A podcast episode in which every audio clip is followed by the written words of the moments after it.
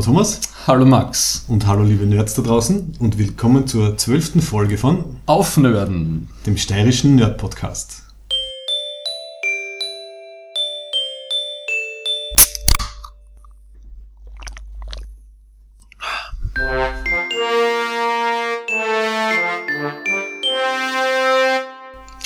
Wir fangen an.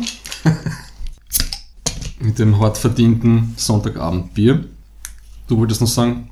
Ja, ähm, für alle Neueinsteiger, die vielleicht zum ersten Mal dabei sind, wir sind äh, Thomas Berger und Max Werschitz, ähm, zwei Nerds aus dem schönen Graz.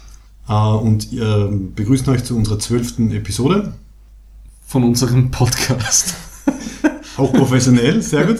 Und ähm, wir haben uns heute wieder ähm, zwei äh, Themen vorgenommen in unseren zwei Sektionen. Das Hauptthema äh, wird das, das riesengroße Feld der Zeitreisen sein. Und, weil es um Ostereier gehen soll, das Alien-Franchise werden wir uns ein bisschen näher anschauen. Genau, wir sind in der Osterwoche und äh, die schönsten Eier in Science Fiction sind ja eindeutig in Alien. Und streng äh, christlich-katholisch, wie wir sind. Nehmen wir das natürlich ernst und, und geben unseren Missionierungsauftrag weiter. Ja, aber zuerst unser vorgeschobenes Segment Wir müssen reden, Max. Ja, es hat sich was getan. Der CBS Axana Clusterfuck Lawsuit geht weiter in die nächste Runde. Und man liest unglaublich viel Blödsinn über das Ganze. Mhm, so viel, dass die Also- Axaner-Leute schon selber so eine Art Mythbuster-Artikel Ja. äh, veröffentlicht haben. Mehrere Menschen, also auf Reddit hat einer eine unglaubliche Orge Verschwörungsbereicherungstheorie entworfen, wie äh, die Axana Produzenten nicht alle ein super Financial Rip-Off produzieren. Ne? Den gleichen Schatz hat es ja gegeben bei Feminist Frequency. Ne? Da haben ja alle gesagt, sie bereichert sich an dem Ganzen und so weiter und so fort. Und bei Axana gibt es ja das Gleiche jetzt. Ne?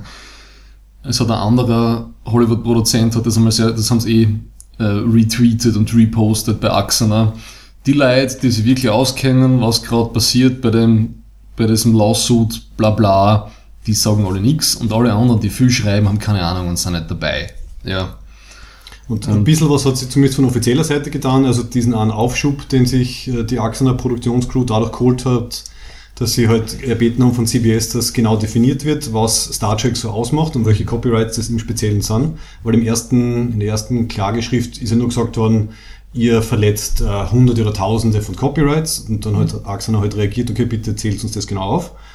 Und Anwälte zählen anscheinend gerne Dinge auf und jetzt ist wirklich äh, dieses Dokument ist im Internet auch veröffentlicht worden, wo halt jetzt genau immer so mit Bild und Beschreibung und Erklärung, was da infringed wird, gibt es eine elendslange Liste, auf die halt jetzt dann die Axener Leute schön eingehen können. Und Thomas, da sind so schöne Sachen dabei wie, klingonische Sprache, vulkanische Ohren. goldgelbene Uniformen mit Ja. einem dreieckigen Symbol drauf. Ja, ich meine, sie haben das halt irgendwie, das haben sie irgendwie zusammengeschustert, ne? weil sie Mhm. wollten irgendwie diese, diese, diese Klarstellung da zum Cease and Desist oder was sie da immer gekriegt haben. Und sogar der Regisseur von Star Trek Beyond, der Justin Lin, hat getweetet, dass das völliger Bullshit ist und ein völliger Nonsens und äh, man, was, was nicht stimmt, aber er hat geschrieben, Track belongs to everyone. Ja. Das stimmt natürlich nicht, das gehört irgendwem. Mhm. Ne? Aber Aber er hat sich dadurch gleich wieder beliebt gemacht und dadurch kommen wir Mhm. auch schön jetzt zum zweiten Teil von ähm, Wir müssen reden. Also ähm, es hat die Nachricht gegeben, was ja nicht, nicht ungewöhnlich ist, dass halt für Star Trek Beyond äh, hat hat auch Reshoots gegeben, was immer wieder vorkommt, da halt so Pickup-Scenes und was gemacht Ja. werden. Aber was neu ist, ist, dass jetzt anscheinend ein neuer Charakter äh, mitgedreht wird. Und das ist eine inzwischen schon fast alte Bekannte. Die Schauspielerin, die die Avasarala in, ähm, na wie heißt's? The Expanse. The Expanse spielt. Ne? Genau. Und ihr richtiger Name ist Shore Agadashu. Aga Agadashlo, ja, ich habe es da mit einem L aufgeschrieben. Es ist wirklich, also zu, zu unserer, unserer Entschuldigung, es ist wirklich ein sehr komplizierter Name für unsere äh, eingesch eingeschränkten Für unsere äh, westlichen Kulturimperialismus ist das schwer verdaulich. Ja. Und es gibt eine Vermutung, ich glaube, das ist nicht bestätigt, aber dass sie halt irgendwie ein, höhere, äh, höheres Amt in der Föderation bekleidet. Das habe spielt die, die, die, die Chefin von der, von der United von der. Ist das fix? Okay. Also, was ich gelesen super. habe, ja. Ich bin mir nicht sicher, ob es eine Theorie ist oder Ja. nicht.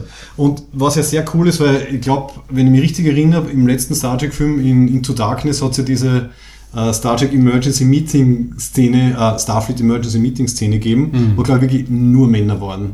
Also eine der schlechtesten Repräsentationen von Frauen in Science Fiction in letzter Zeit. Das die, wo dann der, Wann war der das? Khan bei, bei Into Darkness, wo der Khan Gott, ja, sie ja. alle in den, in den Besprechungsraum quasi indirekt lockt und dann halt mit diesem komischen Fluggerät von Mhm. draußen draufschießt und wenn ich mich richtig erinnere, war da keine Frau dabei. Oder Ich hab, Testosteronpartie wird hoffentlich durch sie ein bisschen. wie lange ist Into. Darkness her?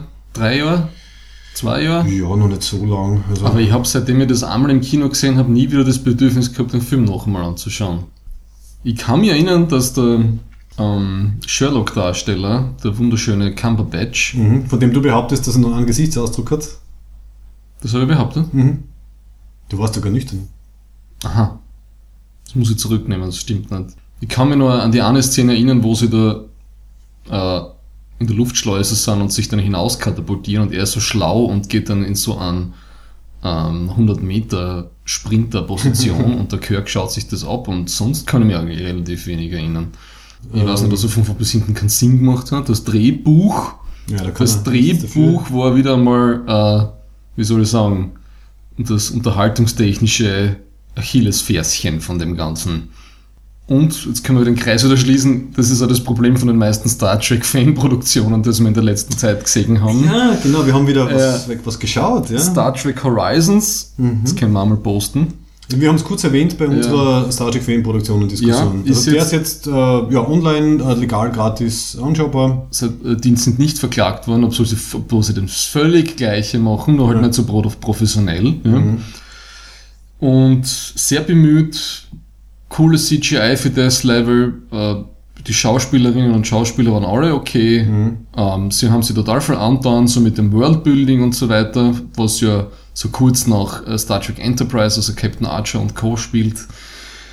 Aber genauso wie bei Renegades, das Skript, Ja, anscheinend ist wirklich das Wertvollste in, in einer Produktion ein guter Drehbuchautor oder gute Drehbuchautorin und das haben sie halt nicht auf dem Ja, Level.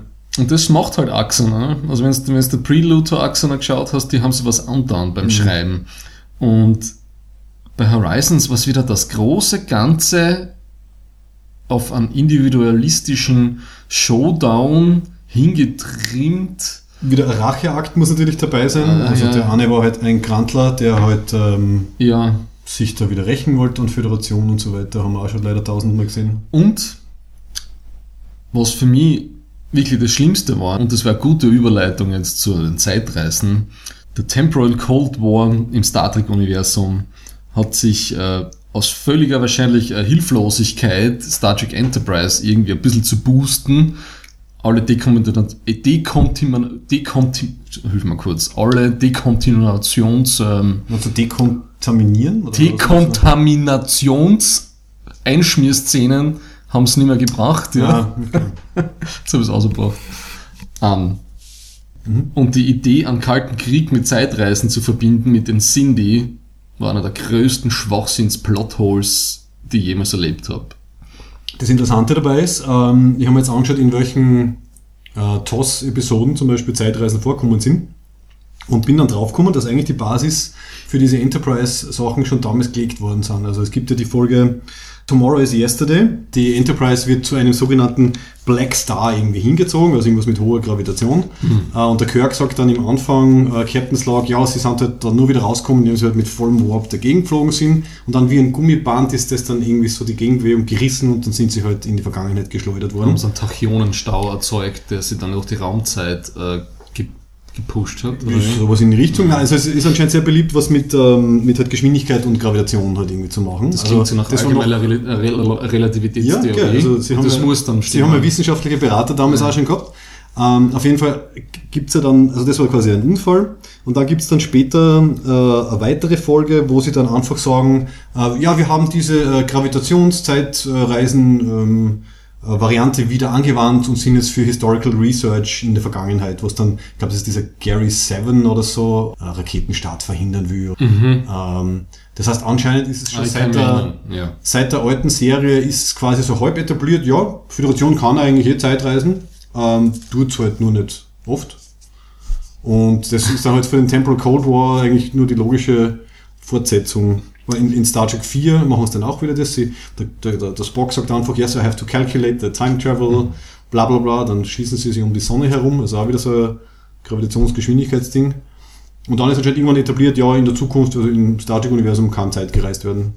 Ähm, die USS Relativity. Ja, warte, in, in Voyager hat es eins gegeben. Das ist der Typ, der dann in der sozusagen Vergangenheit, also Star Trek Voyager Time-mäßig Vergangenheit, mhm. Festgenommen wird für die Verbrechen, die in der Zukunft begehen wird. Ah, sehr schön, schon. Kannst du dich nicht mehr erinnern? Ich als Voyager-Liebhaber äh, weiß jetzt da etwas nicht und du hast den anscheinend voll in Erinnerung. Das war ganz unterhaltsam. Aber es gibt ja noch andere nette Zeitreisen im Star Trek-Universum. Ich finde es ja immer schön, wenn sie das dazu benutzen, um, um das Franchise in die Gegenwart zu holen. Ne? Also wie zurück in die Gegenwart, Star Trek 4, mhm. rettet die Wale. das war wundervoll. Und vor allem dieses ganze quasi Post-Hippie San Francisco wo der Spock besonders aufgefallen ist, ja. ja nein, das, und diese, diese einfache Lösung vom Spock nicht als Vulkanier erkannt zu werden und sich einfach dieses ähm, Stirnband, Stirnband zu ja. machen, ja, genau. ist ja super putzig. I think you did a little too much LDS.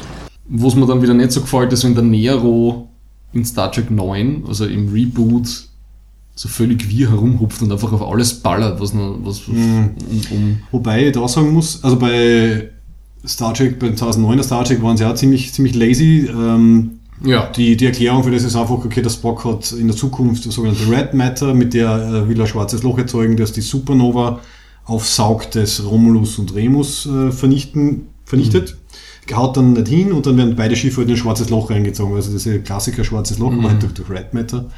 Und was dann fehlt im Film und was in den äh, Deleted Scenes drinnen ist, der Nero kommt zurück, das ist die Anfangsszene, wo der Vater von Kirk auf der Kelvin umgebracht wird. Ja. Und dann taucht er ja einfach wieder später auf, wenn der, der, der, der James äh, T. Kirk halt schon erwachsen ist. Mhm. Äh, was man nicht erfährt, ist, dass er inzwischen ist sein, sein supergeiles ähm, romulanisches Schiff von Klingonen anscheinend ja. äh, gebordet worden und er verbringt die Zeit dazwischen in einem klingonischen Gefängnis mit seiner ganzen Crew. Also er, Aber er, er wird nicht älter, das habe ich mir noch. Wie kann der Nero. Ich glaube, Romulaner altern genauso äh, langsamer wie Vulkanier. Ja, aber der war ja halb Jahr, der war, der war 30, 40 Jahre dann im Gefängnis. Kommt davon an, wie alt der Kirk ist. War 30 ähm, mindestens, 20. 20, 30 ich, ich würde sagen, Anfang 20 ist der Kirk, weil er dann der jüngste Captain wird. Das heißt, äh, er springt insofern also einmal nur zurück in die Zeit und nicht, wie man vielleicht glauben kann von der Kinoversion, dass er irgendwie halt von diesen 20 Jahren vorher dann wieder hm. in die Jetztzeit springt, sondern er ist wirklich beinhart mit seiner ganzen Crew in einem klingonischen Gefängnis und bricht dann wieder aus und holt sie wieder sein, sein Schiff zurück. Das Je mehr man drüber nachdenkt, desto schlechter wird der Film in Erinnerung. Die, äh, die Szene hätten verbessert, wenn sie es wieder reingeben hätten, ja. Also, aber dass die, wer auch immer das dann entschieden hat, Regisseur oder, oder der, der Cutter, mhm. einfach sagt, na, das brauchen wir nicht, das Schiff taucht einfach wieder auf, äh, ist mhm. ja, äh, wieder Zeichen für schlechte Drehbuchentscheidungen. Mhm. Und bei Generations tun sie auch Zeitreisen, da haben sie dann dieses, ähm, den oh Nexus, das ja. Energieband. Es ist eigentlich eine ziemliche Anzahl an schlechten Zeitreisen im Star Trek-Universum. Ja, sie verwenden sehr viel. Dann First Contact da wieder, das heißt, wir haben Star Trek 4, Star Trek äh, 8, Star Trek hm. 7 und Star Trek 9. Also vier Star Trek-Filme, wo sie Zeitreisen verwenden, weil es halt hm. eine gute oder billiger gute naja, Story aber auffallend ist, finde ich, dass bei den ganzen Star Trek-Zeitreisen sie versuchen ja immer aus der, so, aus der Zukunft in die in unsere Gegenwart, also in ihre Vergangenheit zu reisen. Es ist ja total selten, dass sie wirklich in die Zukunft hupfen. Das passiert ja eigentlich nie. Ja, was eigentlich interessant wäre mal, gell? Ja, ich, ich glaube eher, dass das so ein äh, Narrativmittel ist, um, um das Franchise oder die Idee oder was nicht, die, die Story in die Gegenwart des Zuschauers zu bringen. Und ja, genau, es bringt das Ganze ja. uns ein bisschen näher und das Sportbudget, gell? weil wenn ja, du dann in San Francisco des Jahres 1986 drehen kannst, anstatt ja. äh, Kulissen bauen zu müssen. Und ich glaube, es, ich glaube, man, die Produzenten haben dann sicher auch so ein Gefühl, sie, sie, sie schaffen irgendwie so einen Bezugsrahmen für die Zusehenden.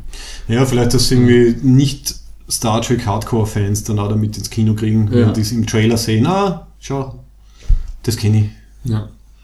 Und ich finde es dann immer so lächerlich, wenn es dann versuchen, keine Details zu ändern in der Vergangenheit, um die Zukunft nicht zu beeinflussen. Was ja völliger Schmarrn ist. Also in Star Trek 8 ist es ja relativ wild, was sie die ganze Zeit ändern.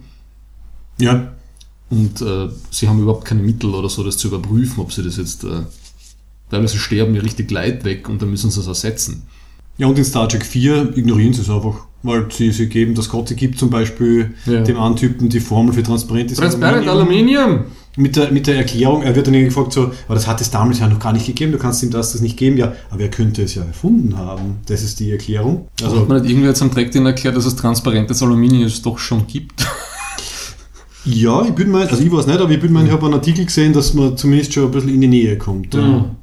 Aber okay, in Star Trek wird sehr, sehr locker damit umgegangen, mit der ganzen Kausalitätssache. Am besten haben mir noch gefallen, sie haben ja damals bei, wie noch äh, Voyager und Deep Space Nine parallel gelaufen sind, haben sie diese zwei Anniversary Episodes gemacht. Also in Deep Space Nine die, diese Tribble-Folge. Trials and Tribulations. Ja, genau. Und dann diese Ex- Excelsior Star Trek Voyager Folge mit dem Zulu, ne? Auf der Excelsior. Das waren zwar so Anniversary Folgen, wenn ich mich richtig erinnern kann. Mhm. Weil da war, da war gerade, was nicht, war irgendwas bei 35 oder 45 Jahre oder so. Ja gut, Star Trek hat wirklich alle fünf Jahre brav gefeiert, ja, die haben Ja. nichts auslassen. Das ist eh cool, aber ich, ich, ich finde, sie übertreiben es dann. Aber was ich lustig gefunden habe, ist bei Deep Space Nine, da, das fängt ja an, die eine Triple-Folge bei Deep Space Nine, wo der, wo der Cisco verhört wird von diesen zwei Agents von der Föderation, die die Zeitlinie irgendwie pflegen.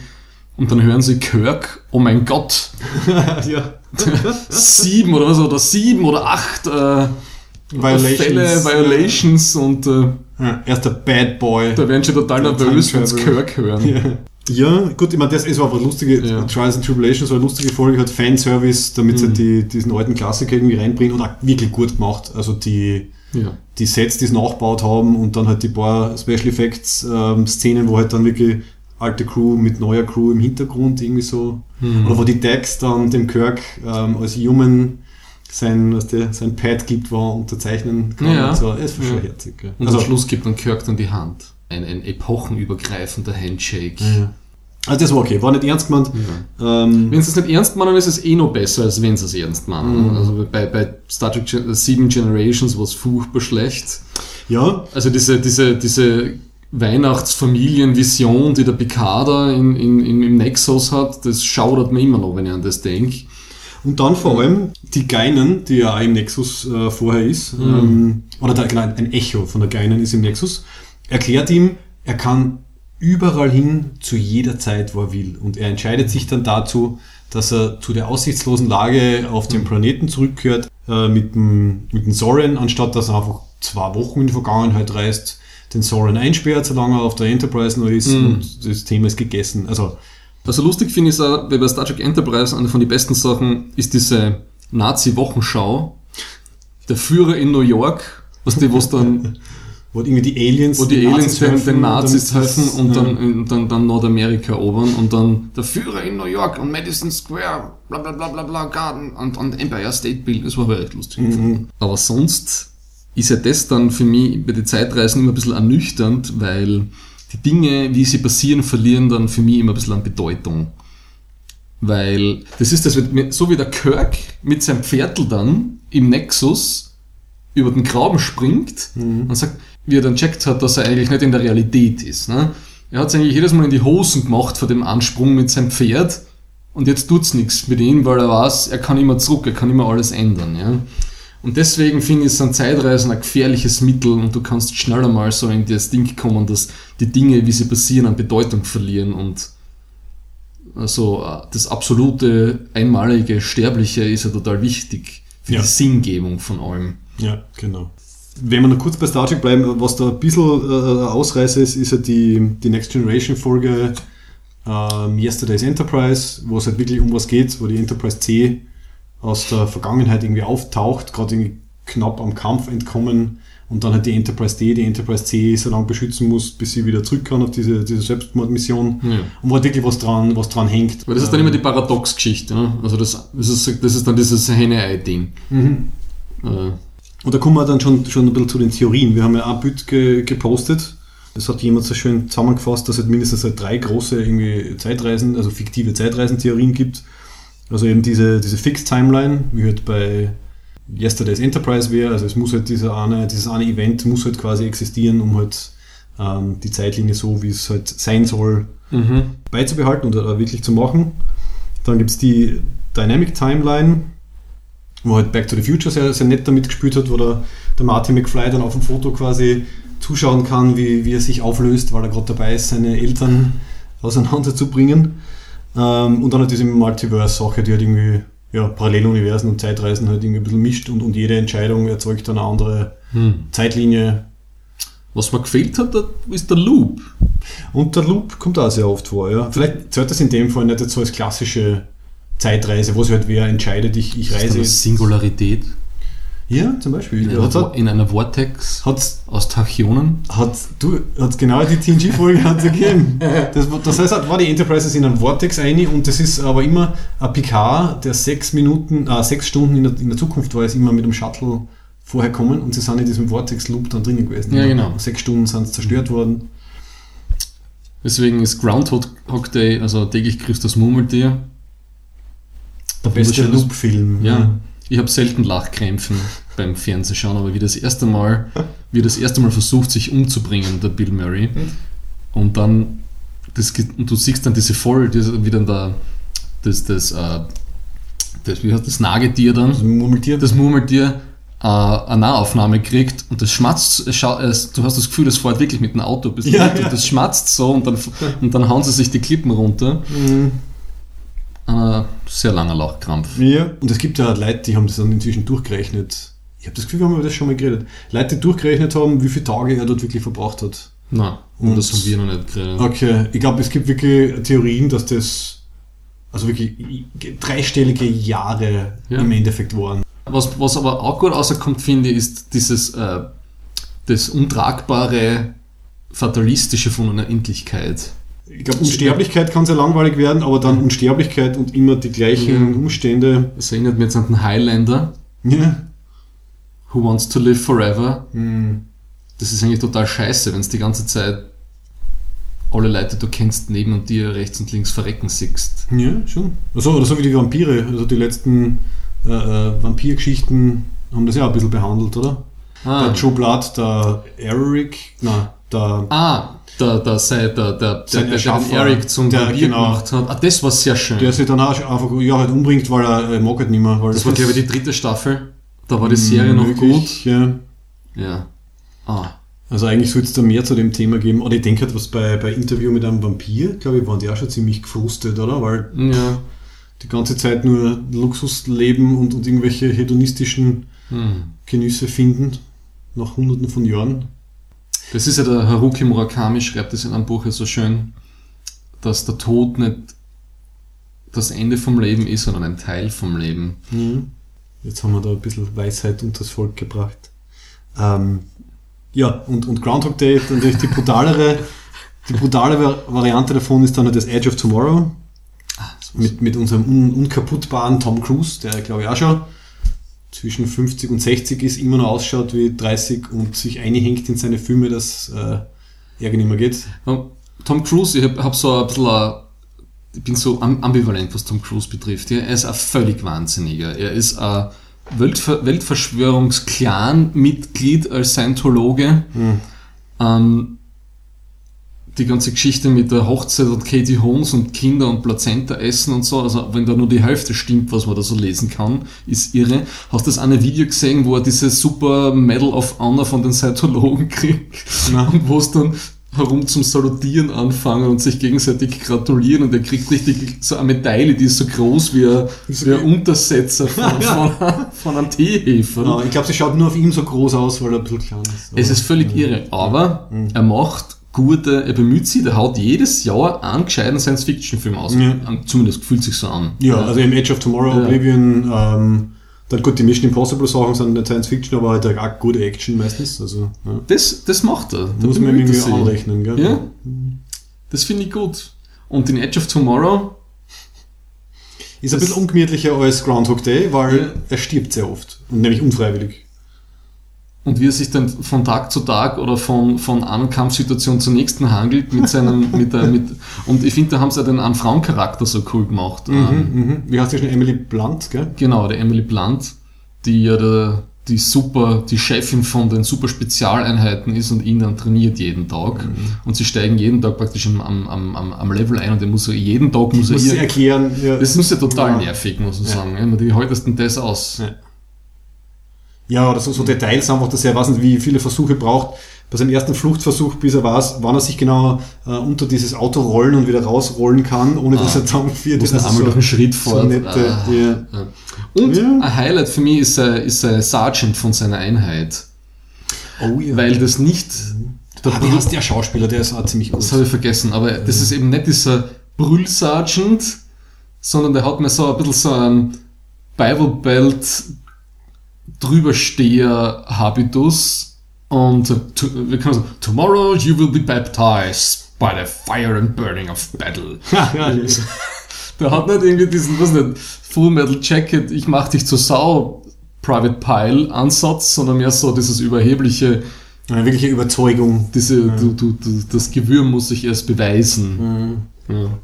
Ja. ja. Und ähm, ah, also ein bisschen zumindest in diese Loop-Sache fällt für mich ähm, dann noch Butterfly-Effekt und Source Code rein. Wie kannst du Butterfly-Effekt erwähnen? Ich habe noch ich mal hab angeschaut. Ich habe noch mal angeschaut. Kutscher, Kascher. War noch Kutscher, glaube ich. Kutscher. Da war er noch ziemlich jung. Er ist gar nicht so schlecht. Also die Idee ist schon spannend, dass man basierend auf, auf Tagebuchaufzeichnungen als Kind in, in traumatische Momente zurückreisen kann. Mhm. Ähm, also ist in dem Fall nicht wirklich Zeitreise, also eine Teilzeitreise, weil er halt äh, als erwachsener Geist hat quasi seinen, seinen jungen Körper irgendwie äh, übernimmt, aber nur für diese Ausfälle, die er hat, die sich halt dann herausstellen, dass er es halt genau deswegen gehabt hat, weil er halt schon gereist ist. Das ist auch so eine schöne Loop, also ähm, quasi Kausalitätssache. Äh, weil du gerade junger Körper sagst, das war der Film war, ist zu einer Zeit rausgekommen, wo wahrscheinlich noch ein alter Vista Demi Moore gegoogelt hat, oh. Alter Vista hat und dann mit ihr zusammengekommen ist. Yeah. Ja wo es noch fünf Minuten dauert hat, bis ein Bild am Bildschirm aufgetaucht ist vom ja. Runterladen mit dem mhm. Modem oder so. Aber der Film ist, er, er hat seine Schwächen, aber die, ah. die Idee ist sehr spannend, finde ich. Und er ist nicht das ist dieser chaos-theoretische Blödsinn. Ne? Ein Flügelschlag im Amazonas löst bei uns den Tornado aus. Ja, ja. war Teil davon. War Teil das ist Chaos-Theorie ja. und die Leute verstehen es dann gleich wieder mal sofort total kausalistisch, deterministisch und das eine hat mit dem anderen nichts zu tun. Ja, gut, ich meine, er hat ja keinen wissenschaftlichen Auftrag gehabt, aber die, also diese Kombination aus, aus halt also irgendwie, ich meine, er war ja auch ein Kindheitstraum und dann noch und nöcher, die halt dann Zeitreisen, Butterfly-Effekt und diverse andere Sachen noch mit reingenommen haben. Also nicht zu unterschätzen. Und hast du Source Code gesehen? Äh, befürchte nicht. Jake Gyllenhaal, ähm, wo der, der, die Zeit, der Zeitloop ist dann nur acht Minuten.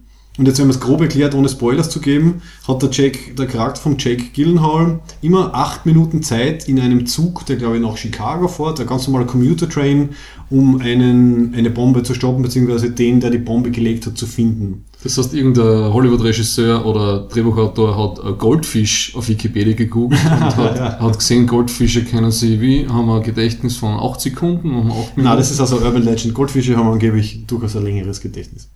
Aber finde ich auch ein cooles, ein cooles Konzept. Also du, du. No Goldfish Shaming here. Richtig, wir sind kein No Interspecies Breeding, Max. Äh, Racism. In, in, Speciesism. Das haben wir Anti-Species, ja, ja. Aber für ein sehr cooles, sehr cooles Konzept, ähm, einfach wirklich immer, also acht Minuten ist, glaube ich, der kürzeste Zeitraum, den ich jemals in, in so einem Loop, äh, in so einer Loop-Geschichte äh, irgendwie gesehen habe. Und ist das wirklich sehenswert? Ja, ist ganz interessant. Also ist nicht. Ist es so sehenswert wie Kung Fury? Eine der besten Zeitreisen von den letzten 2000. Na, gegen den, den Kung Führer zu töten. Gegen den hat natürlich keiner eine Chance. Hm. Wie war das? Uh, oh, it's the It's the Viking Age that explains the Triceratops. No, so the, the, the, the, Laser Raptor. Ah, der Laser Raptor, ah, ja genau. Ich bin aber nicht überzeugt jetzt von dem Anfilm. Also von Source Code, ja, ich will nicht mehr erzählen oder ich will nicht, nicht mehr spoilern, weil es äh, halt die, die Aufklärung, wie dann genau und warum okay. und so ist, halt irgendwie eine eigene Sache. Aber für Leute, die auf solche quasi Time Loop äh, stehen, kann ich durchaus sagen, äh, ist empfehlenswert ich verstehe eben bei, bei, bei, bei diesen Recherchen ist es wirklich so rausgekommen, dass es meistens, es geht immer nach hinten. Man will immer nach hinten, also zurück in die Vergangenheit. Und das ist ja eine Zeitreise, die de facto nicht geht. Also wenn du das eine Video da von Professor Lesch angeschaut hast, Natürlich.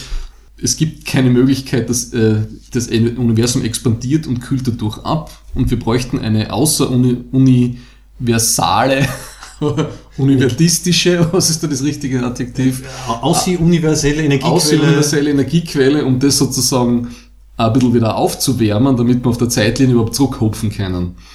Und das geht nicht. Aber nach vorne geht's ja, also in die Zukunft. In relativistischer Sicht funktioniert das.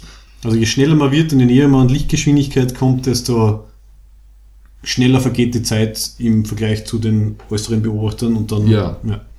Und das haben sie ja zum Beispiel in, in dem einen Buch im Forever War schön gemacht. Ja, genau, haben wir schon erwähnt. Also haben wir schon öfter mhm. mal erwähnt, aber da wartet ja sie auf ihn und beschleunigt sich, weil sie weiß, er kommt von der einen Mission in 300 Jahre zurück und damit sie noch äh, genug gemeinsame Lebenszeit als ähm, pensionierte Soldaten und Soldatinnen haben. Ähm, schaut sie, dass sie irgendwie Nachricht kriegt, wenn er zurückkommt von der Mission, dass sie noch irgendwie synchron sind. Mhm. Weil sonst haben sie in unterschiedlichen Epochen ihre Lebenszeit verlebt. Ja, ja. Also wenn man sie so abstimmen muss. Oder einfrieren. Man kann sie immer einfrieren. Ist wahrscheinlich für den Körper ein bisschen schädlicher, aber äh, ja. So Art von Zeitreise finde ich viel spannender. Also wenn zum Beispiel bei TNG gibt es ja die eine Folge, wo sie diese Kryo-Menschen da in dieser Sonde finden und dann mhm. auftauen. Mhm. Und dann dieser nervige Banker, gell, der genau. dann dauernd fragt, wie seine Konten stehen und so. Und dann sagt der PK, there's no money. Dass ähm, das Streben nach Reichtum motiviert die menschliche Spezies nicht ja. mehr. Ja. Ah, epic. Du, wobei, Internationale. Ähm,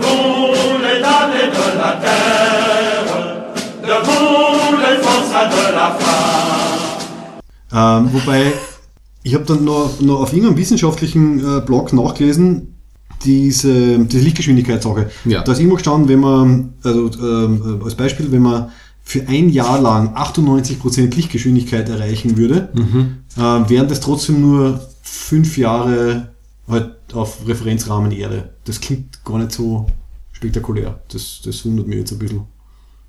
Weil 98% Lichtgeschwindigkeit ist extrem unrealistisch, weil ja. ich glaube, wir schaffen jetzt was, ja. 0, irgendwas, wenn überhaupt. Ja.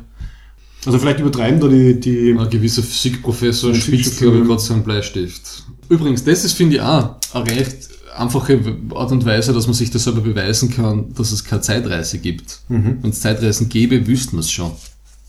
Außer natürlich die Zeitreisenden wissen sich so gut zu tarnen und zu verstecken und ebenso wie die, wie die Enterprise, äh, die auch zu historischen Beobachtungen in die 60er Jahre zurückgeflogen ist. Hm. Hm. Ja, ich weiß, es ist wahrscheinlich nicht möglich, aber vielleicht haben sie gerade deswegen so viele Autoren und Autorinnen damit beschäftigt, mit diesen Was wäre wenn Sachen. Ja, aber das ist ja ein schönes narratives Mittel, hm.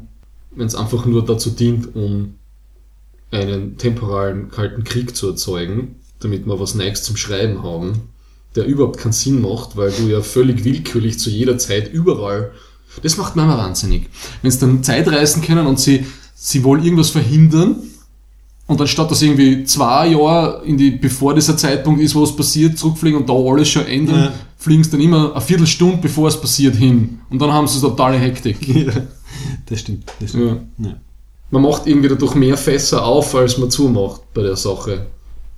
Ganz nett wird es dann zum Beispiel, wenn man sich so, so Klassiker hernimmt wie die, die Time Machine vom H.G. Wells. Mhm. Der ist halt dann, also in, in der im Original Novelle oder so, also so ein relativ kurzes, ein kurzes Buch, nützt er das halt nicht für Vergangenheitsreisen, sondern ab in die Zukunft, ich glaube 800.000 Jahre oder so.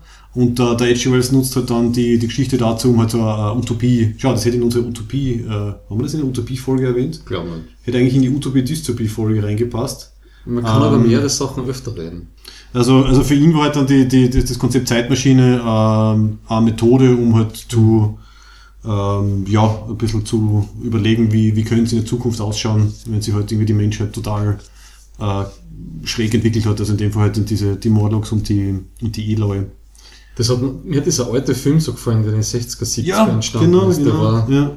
der war so super cheesy, aber Genau, das ist ja von, von 1960, den haben wir auch noch einmal angeschaut jetzt ja. im, im Zuge der Recherche. Und da haben sie ähm, die Geschichte, Original, die Originalgeschichte ein bisschen erweitert. Also sie haben halt diese e Eloy und Morlock-Sache. Aber davor äh, reist der, bis zum Ersten Weltkrieg, bis zum Zweiten Weltkrieg.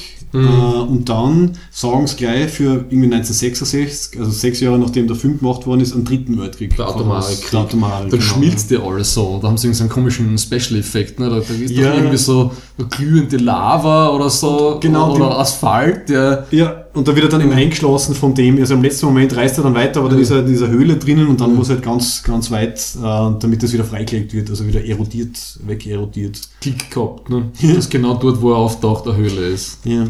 Also sie, sie formt sich dann um ihn irgendwie. Ich glaube, mhm. er wird wirklich von, von geschmolzener Lava dann halt irgendwie eingeschlossen. Das muss der Tachionendruck sein, der dann entsteht, der dann die Masse verdrängt. Tachyonen, was die, das sind ja die Zeitraumzeitpartikel. Die, die, die Partikel, ja, ja, ja das bei All Good Things und so bei TNG verwenden. Gell? Ich weiß nicht, ich habe mir eine andere Folge noch vom, vom Harald Lesch angeschaut, wo er wirklich über Star Trek redet.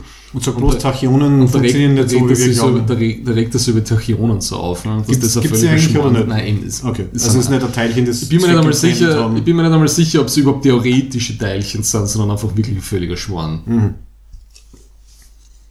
Über das regt er sich auf. Ich meine, ich finde das sehr herzig. Das eine Video, was du, oder eines der Videos von ihm, endet ziemlich, also er hat glaube ich was gegen diese Zeitreisentheorie, weil bei dem einen ja. sagt er am Ende dann so, also so Fazit, Zeitreisen, nein danke. Ja, ähm, ja. Er mag zum Beispiel total Science Fiction, so wie The Martian, ja, also die in, in, in, in, richtiger Sound Science begründet ist. Mhm. Und ich glaube, das ganze Space Opera und Unterhaltung, Sci-Fi und äh, Suspension of Disbelief, das mag er glaube ich nicht. Mhm. Also er hat lieber, dass die, die Zuschauer was lernen über Wissenschaft auf realistische Weise und nicht von solchen Auswüchsen irgendwie abgelenkt werden. Dann. Ich finde beides lustig. Ja, ja. und ähm, ein ziemlich, ziemlich cooler, aber sehr komplizierter Film ähm, ist dann noch Primer. Ähm, und zwar ent entwickelt er da mit seinem, mit seinem Kumpanen versehentlich eine, äh, eine Methode, um quasi eine Zeitreise zu machen. Aus dem macht er dann eine Box, wo eine Person sich reinlegen kann. Und aus irgendeinem Grund sind es immer sechs Stunden. Ich weiß nicht, ob das nur eine Einstellung ist, die man verändern kann, aber sie verwenden es halt so. Ähm, die Person quasi auf der originalen Zeitlinie aktiviert diese Box, äh, rennt dann quasi schnell weg. Dann kommt aus dieser Box die Person, also sie ist er selber aus der Zukunft raus. Und inzwischen muss die Originalperson sich halt irgendwo verstecken, damit es keine Kontamination, schau, jetzt bin ich ja bei dem, Kontamination gibt. Das ist ein Scheißwort. Ja. Schaut sich schnell irgendwelche Börsenwerte an, ähm, wartet dann diese sechs Stunden, kriegt dann nach sechs Stunden in die spätere Box, wird dann zu der Person, die vor sechs Stunden rauskommen ist, nutzt dann sein Wissen über die Börsen, um schnell Geld zu machen und dann geht es irgendwie weiter. Das ist der ganze Sinn von dem Film? Das ist nicht der ganze Sinn, aber das ist halt die Methode. Und es gibt eine sehr coole, sehr coole Grafik dazu ähm, auf Wikipedia zum Film der Filmserver ist dann natürlich ein bisschen komplizierter. Und am Ende gibt es dann auch so Sachen, wie das dann doch Duplikate irgendwie herumrennen, zumindest von einem von den beiden. Und die müssen es dann umbringen. Es, es bleibt dann offen.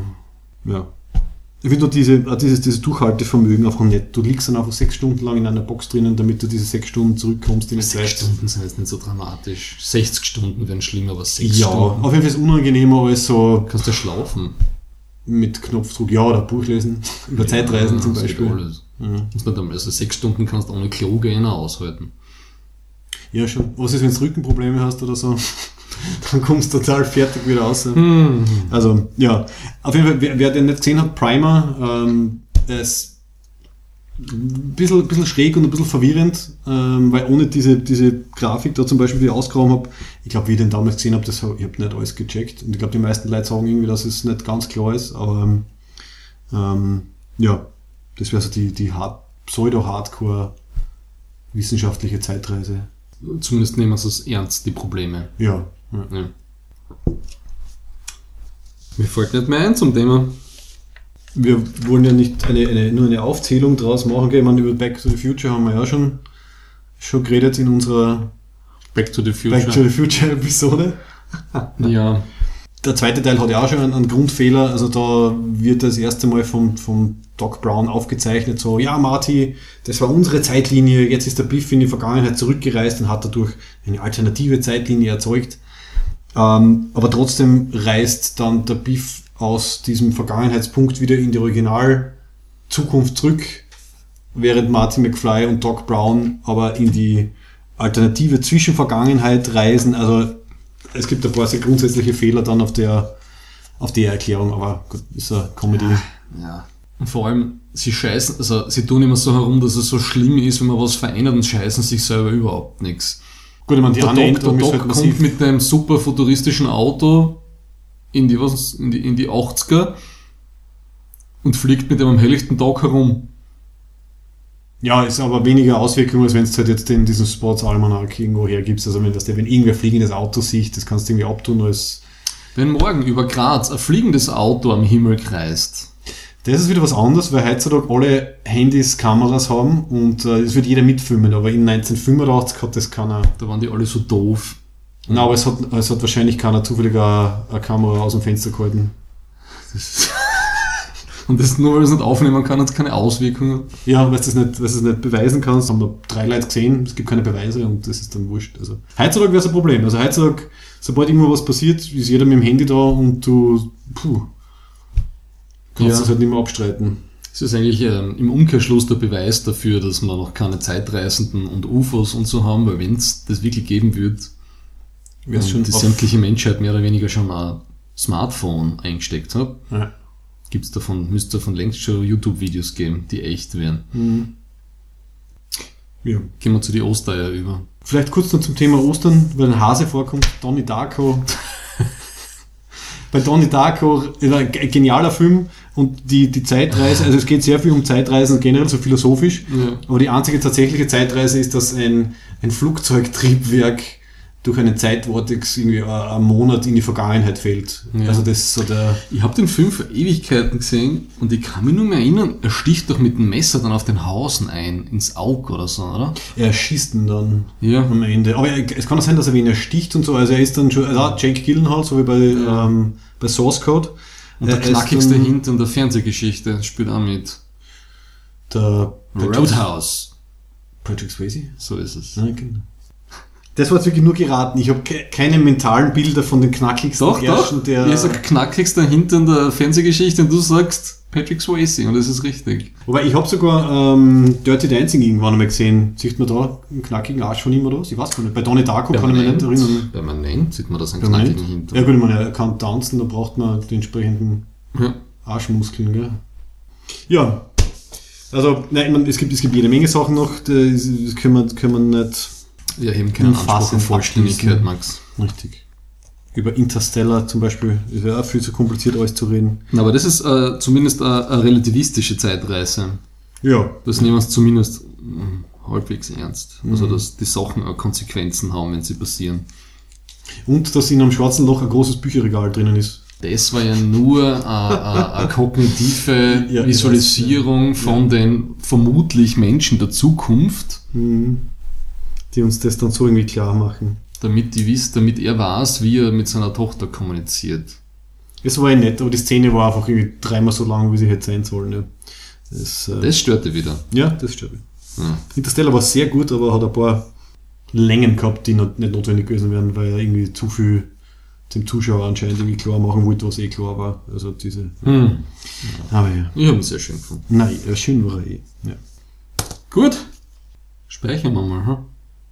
Ja, genau. Als, als Nachtrag noch unsere eine Vermutung, warum wir das letzte Mal 20 Minuten verloren haben. Es könnte sein, dass die Aufnahme jetzt lang war, die Festplatte ein Problem gehabt hat und dann einfach ja, Ja.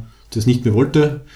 Äh, wir gehen jetzt sowieso zum, zum, zur Love-Hate-Rubrik über und speichern und starten dann neu. Wir hören uns gleich wieder. Right here, right now, I feel more love in this hate group than I ever felt at church or basketball or anywhere for that matter. Ostereier, Facehugger, Schreie, Säure. Max, wieso ha- hast du das mit Ostern assoziiert? Also, es waren wirklich nur die Eier. äh, und, und ein bisschen, weil, weil, sie, weil sie unsere Anticlimactic. Sorry, sorry. Ja. Teilweise auch, weil es vielleicht eine kleine Chance gibt, dass wir die Love-Hate wieder reinbringen in unsere Love-Hate-Rubrik, weil ich, um vorzugreifen, Alien 4 eigentlich ziemlich cool gefunden habe und du wahrscheinlich nicht. Schaßfilm. Und ähm, Prometheus, den habe ich auch nochmal angeschaut und dann ein bisschen dazu recherchiert. Mhm, ist gut gefunden. Und das gefällt mir auch wieder Ja. besser. Ja. Passt. Schau, also da haben wir die- keine Sorgen. Gut, Passt, passt. ja. Da haben wir ein bisschen ein Konfliktpotenzial. Also die Alien-Franchise als äh, Ostergeschenk von uns. Ähm, ich glaube, über was wir uns einig sind, ist, dass Alien 1 und 2 einfach äh, sehr, sehr runde, gute äh, Klassiker sind. Es ist eigentlich eine wunderschöne Sinuskurve, das Ganze.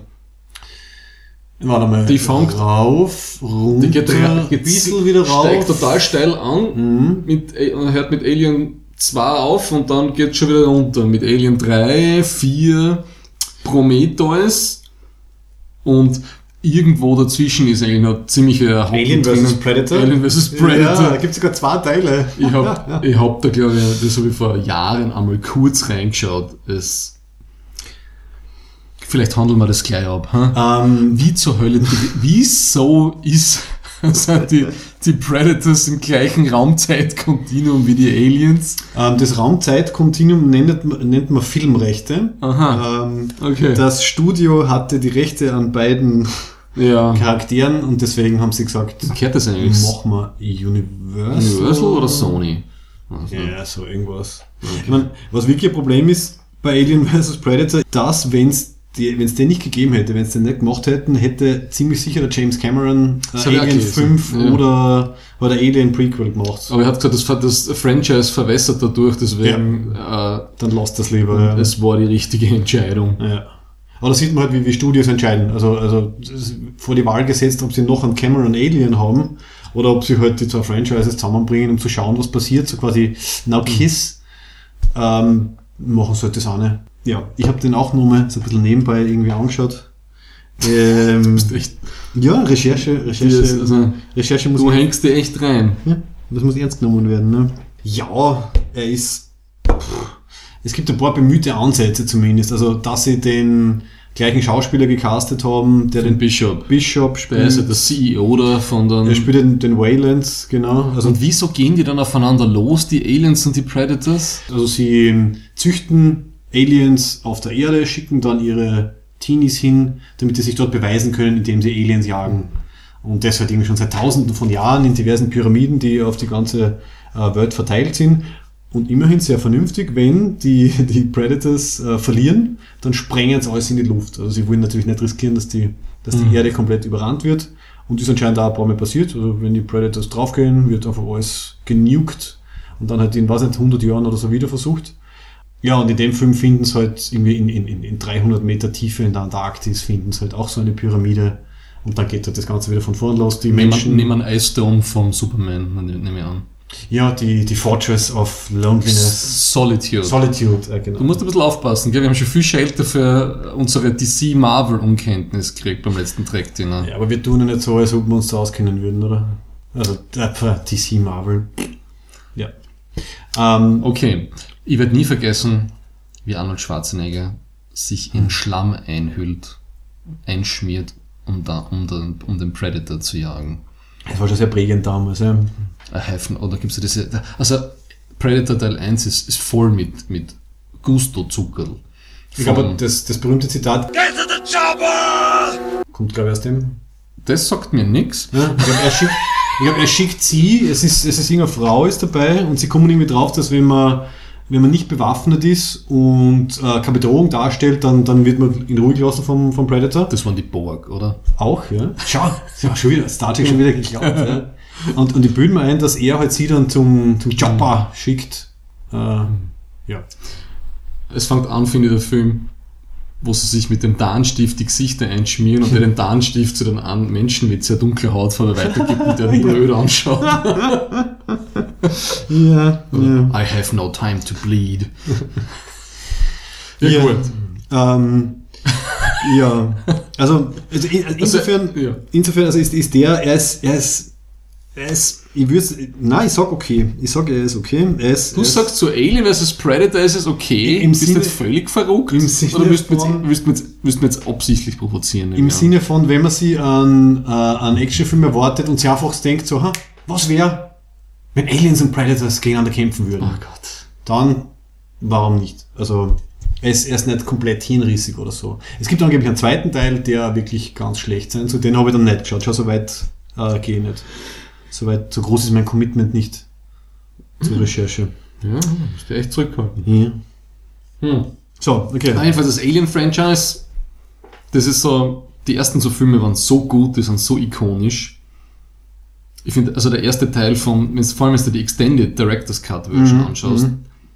der, der hat so ein langsames Pacing Ja, und die genau. ganzen Modelle, und die haben da, das ist so schön, das sind ja so viel Practical Effects, das ist alles Modellen gefilmt, aber beim Aliens, Aliens, also Alien Teil 2, Ja. diese ganze St- Station oder Stadt da, wo, wo, wo die landen, das ist irgendwie so eins Dieser Outpost, ja, also Das- der, genau, das- ich glaube, Terraforming. Das war ein Dings, Modell, ja. wo es hingefahren sind, mit, was da die Kamera fortgemacht haben, was diese Bar siehst mit diesem Mhm. Leuchtreklamending, das war so Mhm. schön. Äh, dieser coole, äh, dieses Shuttle, dieses Militär-Shuttle, das verwenden. Ja. Und die haben so wenig Geld gehabt für die Filme. Die haben für jeden Film, für den ersten Film, glaube ich, 10 Millionen gehabt und für den zweiten Film ein bisschen mehr und sie haben ungefähr, was nicht, mal 10, mal 15 eingenommen damit. Ja, okay. Ähm, ja, ich schätze mal, dass das halt der, der erste Alien ein bisschen mehr finanzielles Risiko war damals. Beim zweiten, Ja.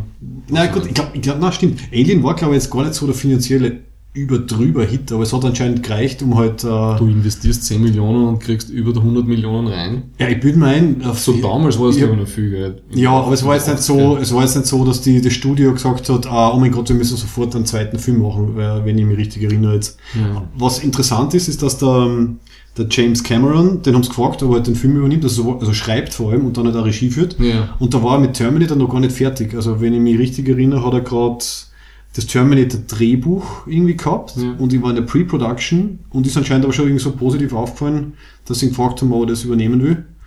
Ich finde immer so, so, schaut, dass James Cameron immer mit, mit der Titanic verbunden wird und nicht mit diesen großartigen Sci-Fi-Filmen, die er gemacht hat. Ja. Aber da ist er vielleicht auch ein bisschen selber schuld, weil er Oscar geil war.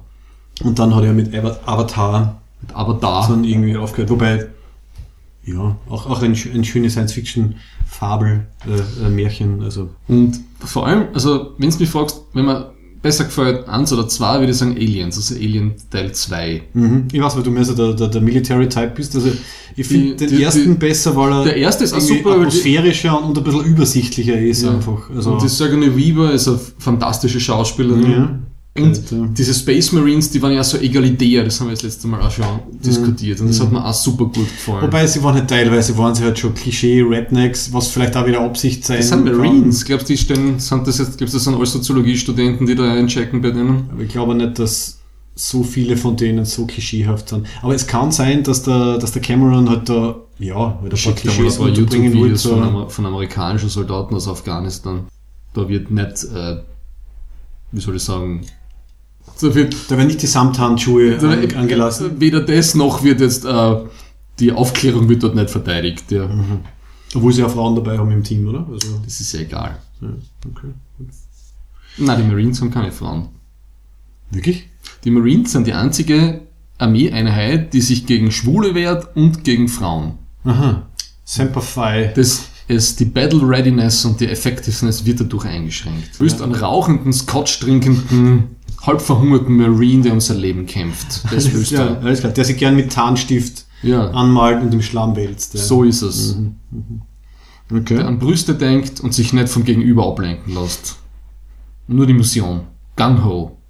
Ja, okay, es hat eh, Ja. bei Aliens hat es auch eh, eh dann, auch- also, ich meine, okay, da halt ein paar Klischees, also halt diese, die, die zwei, drei irgendwie Rednecks, nämlich männlich und weiblich, weil die eine, die eine Frau, Die Lopez oder die, ja, die war ja ziemlich, ja, halt, äh, just, just point uh, to where I, I have to shoot oder so. Die hat mir besonders gut gefallen, weil die hat ein großes Maschinengewehr gehabt. Das hat mir meine Bundesheerzeit erinnert. Mhm, ja. Ähm, dann auch fast, fast ein bisschen typisch so dieser der unerfahrene, unerfahrene Lieutenant, der halt ist irgendwie sein erster sein erster gescheiter Kampfeinsatz. Frisch so. von der Akademie. Ja, wird natürlich überhaupt nicht ernst genommen von den anderen. Und, und dadurch fällt halt auch die Ripley wieder positiv auf, weil sie ist halt schon so wie im ersten Teil schon die Pragmatikerin, die halt äh, ein bisschen eine Übersicht über die Situation hat. Und das ist mir jetzt beim zweiten Mal schauen, oder halt beim erneuten Schauen vom ersten aufgefallen, dass sie wirklich von Anfang an äh, vernünftig ist. Sie will zum Beispiel die Leute am Anfang nicht einlassen. Äh, also der eine Typ kriegt ja den Facehugger irgendwie drauf und, und sie wollen dann irgendwie zurück rein. Und sie sitzt, glaube ich, oben in der Brücke und sagt so, nein, ich lasse es sicher nicht ein. Das ist quasi Quarantäne-Procedure, äh, eigentlich 24 Stunden irgendwie bleibt sie da drinnen. Und ähm, wie sich nachher herausstellt, der Android äh, overridet sie ja dann quasi. Also er macht einfach die Tür auf. Auf jeden Fall, sie ist schon ziemlich cool, oder sie, wie sie dann irgendwie das Alien suchen gehen, wollen sie sich, glaube ich, irgendwie aufteilen und die, die, die Ripley sagt Ja. dann halt, no, we stay together. Und sie würde dann auch ziemlich schnell das Schiff einfach in die Luft sprengen und halt, Hm. halt weg. Und was mir auch gut gefallen hat, bei Alien 1, wo sie dann in, in dieses Schiff reingehen und sie sehen dort den, ähm, diesen, diesen Astronauten da sitzen, diesen großen. Der Space Jockey heißt Der der Space Jockey? Ja. Das, da, da reden sie nicht mehr wieder viel drüber, ja. Da, Ja, da passiert richtig, nichts. Das wird irgendwie akzeptiert, okay. Mhm. Und bei Prometheus verhauen sie es dann in epischer, in epischer Manier. Ja. indem sie auch noch diesen Dialog von dem Space Jockey und dem David irgendwie völlig absurd kürzen und der reißt ihm dann einfach den Schädel ab und schlagt den anderen mit dem Kopf vom, vom, vom Androiden. Ja. Was äh, hat er sich dabei gedacht? Und was mir noch besser gefällt, also wir, wir sind jetzt schon bei Prometheus, Ja. wir machen einen Sprung. Ja, wir können äh, Ja. in der Zeit zurück und äh, Natürlich, wir können das. Mhm. Ja, unsere erweiterten Hirnrinden schaffen das. Ähm, und der Ridley Scott sagt, also Charakterentwicklung und Plot sind nicht so wichtig. Er will ein gutes, er will, er will Ja. einen Film mit gutem Pacing und guter Stimmung machen. Ja, ja. Also das hat mich auch gestört. Vielleicht sollte er eher was nicht, aufs, was nicht, eine klassische Symphonie dirigieren, wenn ihn das mehr, also wenn, äh, Genau, was mir aufgefallen ist beim, bei, beim ersten Alien, wird ja wirklich erwähnt, wie sie diesen, diesen Piloten dort halt finden, den Alien-Piloten. Ja, Ja. also it looks fossilized, bla bla bla. Und es so ja eindeutig ist es, ist es ein Skelett, das da irgendwie drinnen hängt. Und für Prometheus wird, wird das dann auf einmal zur, zum äh, Pilotenanzug. Dann ist halt, also der Kopf ist dann ein Helm, den sie irgendwie aufmachen, nur damit sie halt dieses Konzept unterbringen, dass halt drunter dieser sehr humanoid aussehende. hab das alles. Engineer ich kann mich schon drinnen nicht mehr- ist. Ich kann mich schon nicht mehr erinnern. Ja, das sind schon so Details irgendwie, was du irgendwie denkst, okay, sie haben, Ein Homunculus befindet sich darin. ja, okay. sie müssen es nur aufknacken, die Schale. Ach, der Film war so dumm. Ähm, nein, nein, Beste würde, war würde die ich nicht sagen, er war, er war, glaube ich, zu bemüht gescheit. Das ist das Problem von... Zu von- bemüht, gescheit? Ja, ja na, Frauen, die hunderte Meter Kraut ausrennen von einem großen Donut, der sie überra Das ist überrollt. natürlich, fand, genau, das ist natürlich äh, eines der Dinge, die man nicht so gut erklären kann. Aber wenn man sich, wenn man sich anschaut, was in den Deleted Scenes drinnen ist. Ein Exobiologe, der zum ersten Mal außerirdisches Leben findet und damit nichts Besseres zu tun hat, als sich das ins Gesicht zu halten.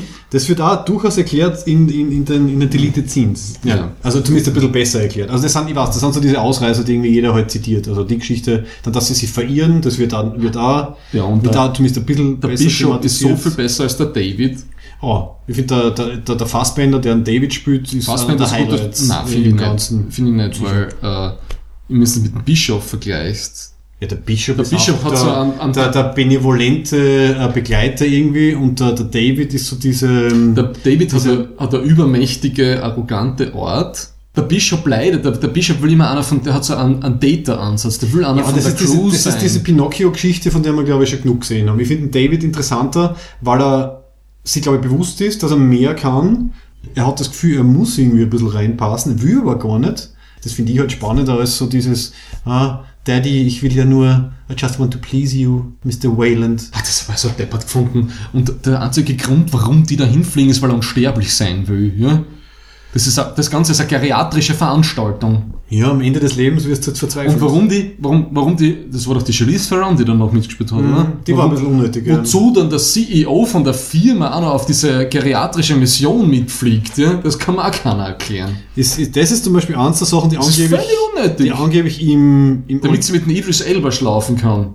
Die angeblich im Originalskript Getting it on besser, in- besser sind. space ja, ja, weiß, der, der Kapitän, der was mit seiner kleinen Ziehharmonika sitzt da auf der Brücke Ja. und ähm, It's ja, one of these missions, you know. ja, ja.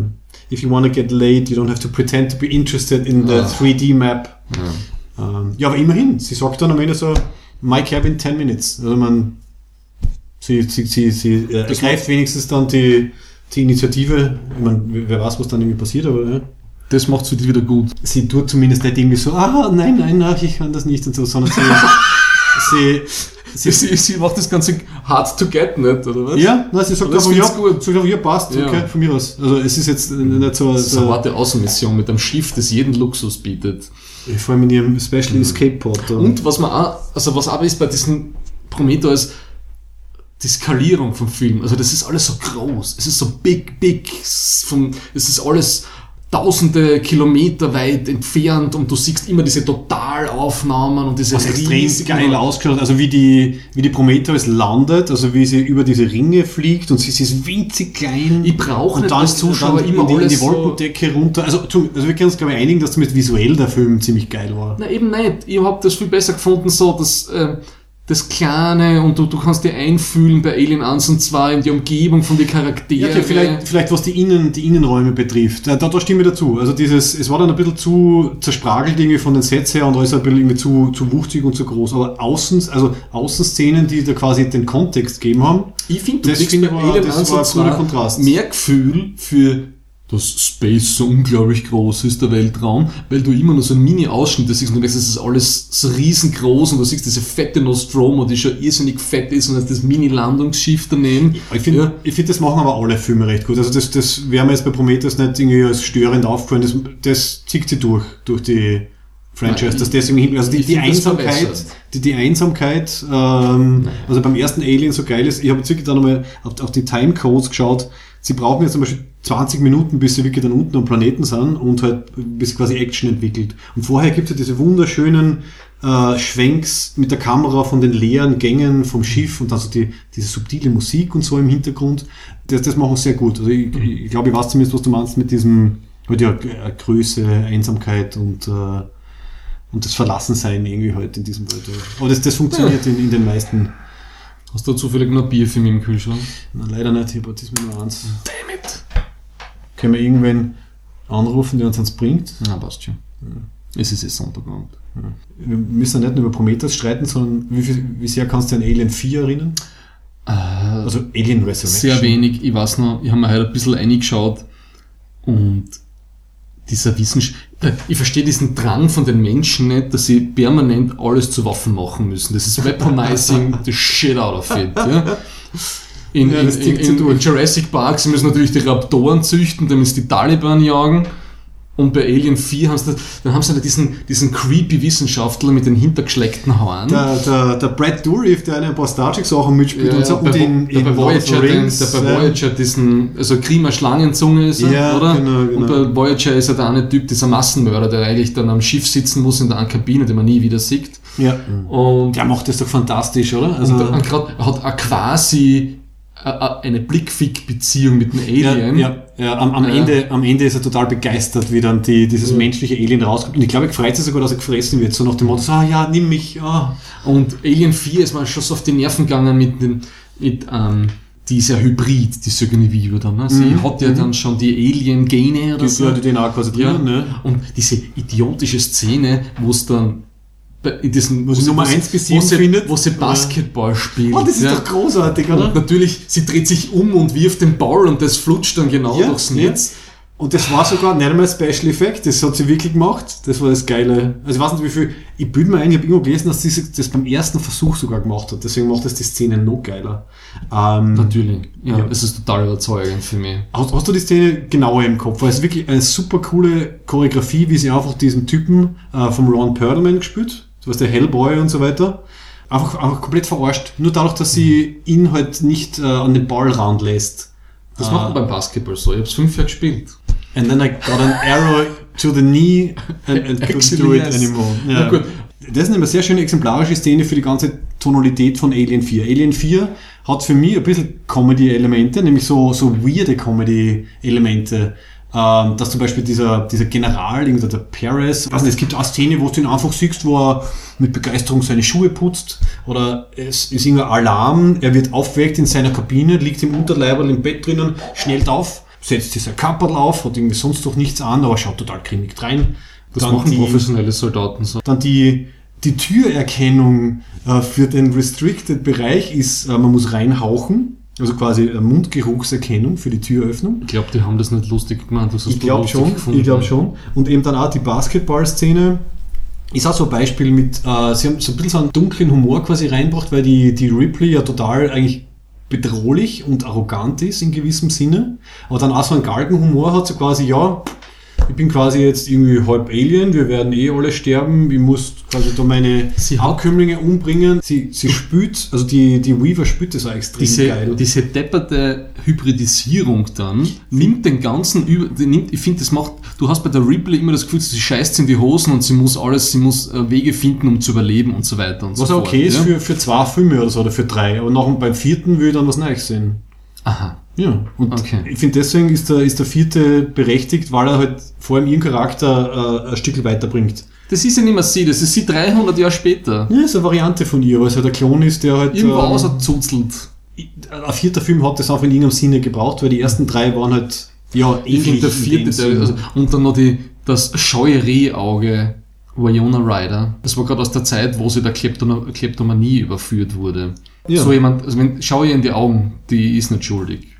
Es gibt so Videos, wie sie ihr ganzes Geschäft ausrahmt, aber du musst der Wyona Ryder verzeihen. Das Drehbuch hat also Joss Whedon geschrieben und äh, das war so eine typische Joss Whedon-Sache. Also er steht anscheinend auf äh, äh, Crews von halt möglichst unterschiedlichen Leuten und da finde ich, hat sie irgendwie passt, weil sie war halt irgendwie die, die junge, unschuldige Androidin. Dann haben wir den Ron Perlman-Charakter gehabt, der halt so mehr der, der grobe äh, Söldner war. Der Zigarre im Mundwinkel kaut. Ja, das, das volle Überklischee. Dann den, den Engineer-Typen im Rollstuhl, der auch irgendwie voll interessant war. Also Die haben sein eigenes Defizit zu überwinden. Natürlich, sich total mit Technik auseinandersetzt Ja, und ja. ein wertvolles Mitglied der Crew ist. Ja, du, Ja. wieso nicht? Und dann die, die geile Szene, wo er dann aus, aus Teilen seines Rollstuhls dann so seine Schrotflinten zusammen, schnell zusammenbauen muss, während oben das Alien auf Mit- ihn zuklettert. Mit Transformers Sound oder nicht? ja, die Klassiker, so die, und dann.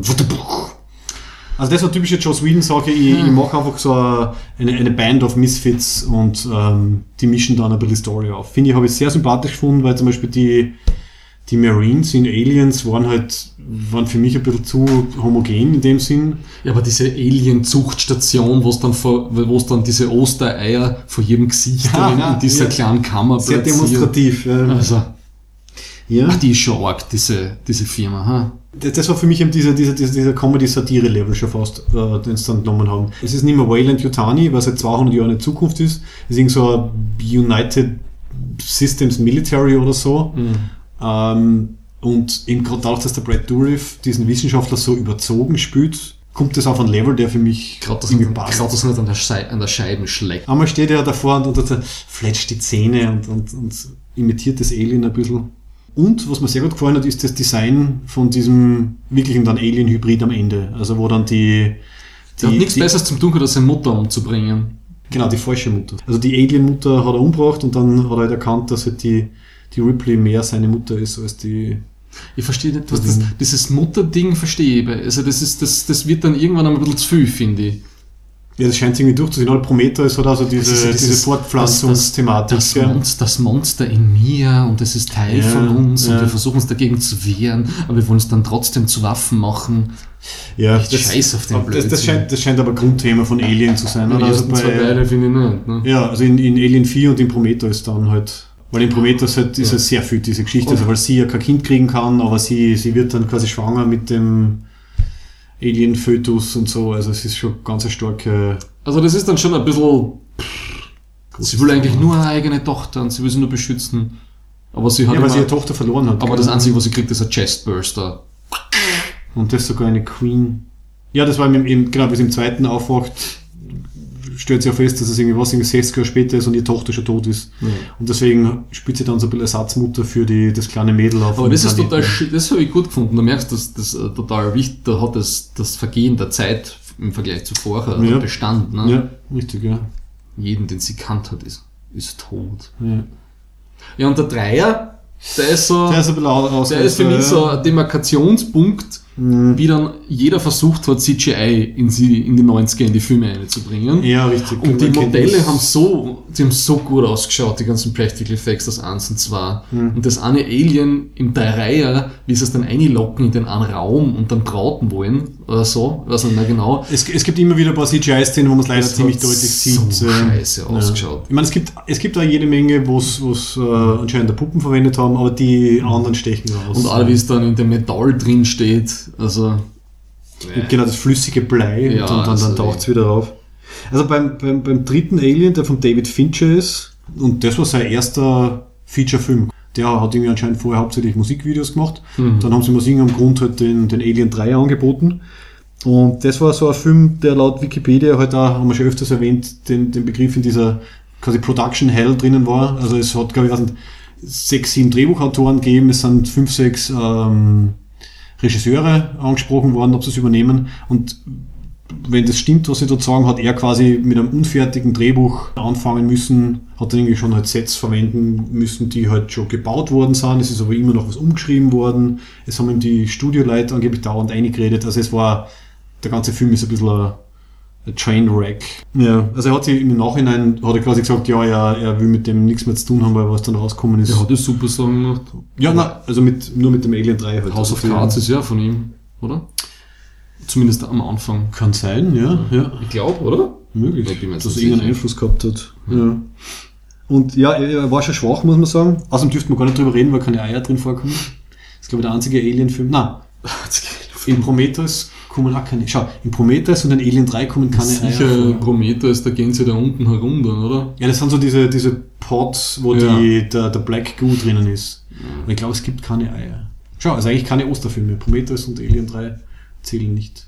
Hm. Ja. Aber was ich bei Alien 3 cool gefunden habe, war zumindest die eh relativ kurze Sequenz, wo es halt dann das Alien durch diese Gänge dieses äh, Gefängnisplaneten dann eben in die Bleigießanlage locken müssen. Das war, das war irgendwie cool, oder? Weil die, die Leute sind halt unterschiedlichen Türen gestanden, mit den Fackeln haben es dann halt das Alien hinlocken müssen, bis zu einem Punkt, wo halt dann wer hinter ihnen die Tür zugemacht hat. Jeder Ja. hat aufs Risiko, dass er halt erwischt und umgebracht wird. Das war zumindest eine nette Action-Sequenz. Ja, und das mit der Gefängniskolonie war irgendwie ein nettes Setting. Ja, wobei ich habe das halt optisch nicht so interessant gefunden. Wie, also ich mag halt Raumschiff-Settings mehr als halt irgendeine Planetengänge und so. Also ich finde, es gibt aber mehr her vom, vom Set-Design ja, und so. sicher. Ja, okay. Also, ich fürchte mich schon vor Alien Covenant 2017. Ist das dann ganz neu oder Prometheus 2 quasi? Es ist äh, mehr oder weniger Prometheus 2 weit in der Zukunft, Aha. so viel ich heute gelesen habe. Also wenn die Geschichte von Prometheus nicht... Doch, doch, es weil wird sie irgendwie fliegt ja am Ende weg mit Ja, dem es, ist schon, es hat vor ein paar Monaten die Meldung gegeben, dass die Numi Rapaz, hat geheißen, sie ist im nächsten dabei, sie ist fix nicht dabei. Shit. Weiß ich nicht, es ist, glaube ich, es geht wahrscheinlich, wenn ich das richtig verstanden habe bei den ganzen Teaser, die es da gibt, es geht vor allem um den David, also um den, Aha, ja gut. um, um den, äh, Den Androiden. den Ja. Androiden. Okay. Wahrscheinlich kriegt er auch ein Baby dann. Und das Er ist- baut sich selber an, so wie der Data in Es wird, der, es wird der Triple Hybrid. Sie finden DNA von der Ripley, Barnes mit einem Alien und kriegt Cyborg-Implantate. Dann werden sie vielleicht wirklich Borg dann am Ende. Ja? Ja. Okay, finde ich schade, weil ähm, eins von den Sachen von Prometheus war halt, dass sie viele Sachen offen lassen haben und da hätte ich mich halt gefreut, wenn es das in einem relativ zeitlich knapp Das ist ein, das ist ein Ridley Scott wurscht. 2. Also die ganze Kontinuität. Hm. Ich finde, er sollte das überhaupt lassen. Er sollte so Filme machen wie The Martian, wo er sich nicht selber um die Story scheren Hm. muss und so. Hm. Ja, ich habe selber geschrieben, äh, die, die in dem Ah, Comic Book Girl 19 Video hat, glaube ich, schon gesagt, das letzte Mal, glaube ich, irgendwas in den 60ern, oder? Also er Ja. seitdem einfach nur Regie geführt von Sachen halt, Ja, aber er hat natürlich einen wesentlichen Einfluss drauf, ob das alles Sinn macht oder nicht, weil den Schnitt macht er Ja. trotzdem eher. Ja, ja, klar. Nein, er bringt halt Sachen rein. Mhm. Also bei Prometheus hat er ja angeblich, er wollte einfach einen, mehr oder weniger einen Erich von Däniken Film machen. Also er war irgendwie Fan von diesen Ancient Gods Theorien Ancient Astronaut. und Ancient Astronaut, genau. Und wollte halt Geschichte aus der. Schweiz. Mhm. Ja, der hat, glaube ich, schon sehr viel Geld damit verdient. Mit den ja, und äh, was auch noch zur Alien-Franchise dazugehört natürlich, es gibt ein paar Alien-Computerspiele. Aber was wirklich sehr cool war, war letztes Jahr das Alien Isolation. Ich glaube, du warst einmal bei mir, wie wir es gespielt haben. Und dann ist man schlecht. Ja, ja. Du reagierst nicht so gut auf 3D-Spiele. Ah, mir ist nicht schlecht weil das Spiel schlecht ist, Ja, sondern mir ist, äh, mir ist äh, First-Person 3D. das, wie, wie die dann durch diese eine Röhre durchgekrallt ist, was zu viel für mich. Auf jeden Fall ein Spiel, das wirklich die, die Atmosphäre super einfangt vom ersten oder ersten und zweiten, weil man dort halt die ähm, besagte Tochter von der Ellen Ripley spielt, die halt sie auf die Suche nach halt ihrer Mutter macht und dann halt. Die findet sie aber nie dann. Nein, natürlich nicht, ne? Also sie. Super positiv. Ja. Also sie, sie- die meiste Zeit verbringt man dann auf einer äh, in Decommission befindlichen Raumstation, wo halt irgendwie die, die Blackbox von der Nostromo gefunden worden ist. Und da ist dann natürlich auch ein Alien oder vielleicht sogar zwei. Keine Spoiler. Ja, hat mir gut gefallen. Und Also das, das was ich gesehen habe, bevor ich mich fast übergeben habe, das hat mir Ja. gut gefallen. Gut, Schau, haben wir wenigstens ein bisschen gestritten, gell? haben wir eh. Du hast deinen Geschmack äh, verteidigt. Ich, ihn, ich würde sagen, ich habe ihn mit ähm, unwiderstehlichen Argumenten untermauert, möchte ich das jetzt, möchte ich das jetzt nennen. Ja. Passt? Dann kommen wir zum Abschluss. Wir haben wieder eine äh, Ferengi Rule of Acquisition für euch. Every Ferengi business transaction is governed by 285 rules of acquisition to ensure a fair and honest deal for all parties concerned. Well, most of them anyway. So, Thomas, diesmal hast du dich vorbereitet. Richtig vorbereitet. Also, wie, wie heißt die Nummer 22 der Ferengi-Erwerbsregeln? Uh, a wise man can hear profit in the wind. Oder auf Deutsch, ein weiser Mann hört den Profit aus dem Wind. Mhm. Aus dem Wind. Ja, ist die Übersetzung. Fast, Ja. ein, bisschen, fast ein bisschen poetisch, gell? Was mir dazu eingefallen ist. Der Naseweiß Oscar-Gewinner dieses Jahres. Leonardo DiCaprio. Der verkündet, dass wir unsere Erde ähm, schützen müssen. Weil es, es war so schwer für den Revenant Schnee zu finden. Und er hat total gelitten drunter, habe ich das Gefühl gehabt. Und da ist ihm bewusst geworden, wie, wie kostbar die Erde doch ist. Und vielleicht sollte man auf den Zug aufspringen.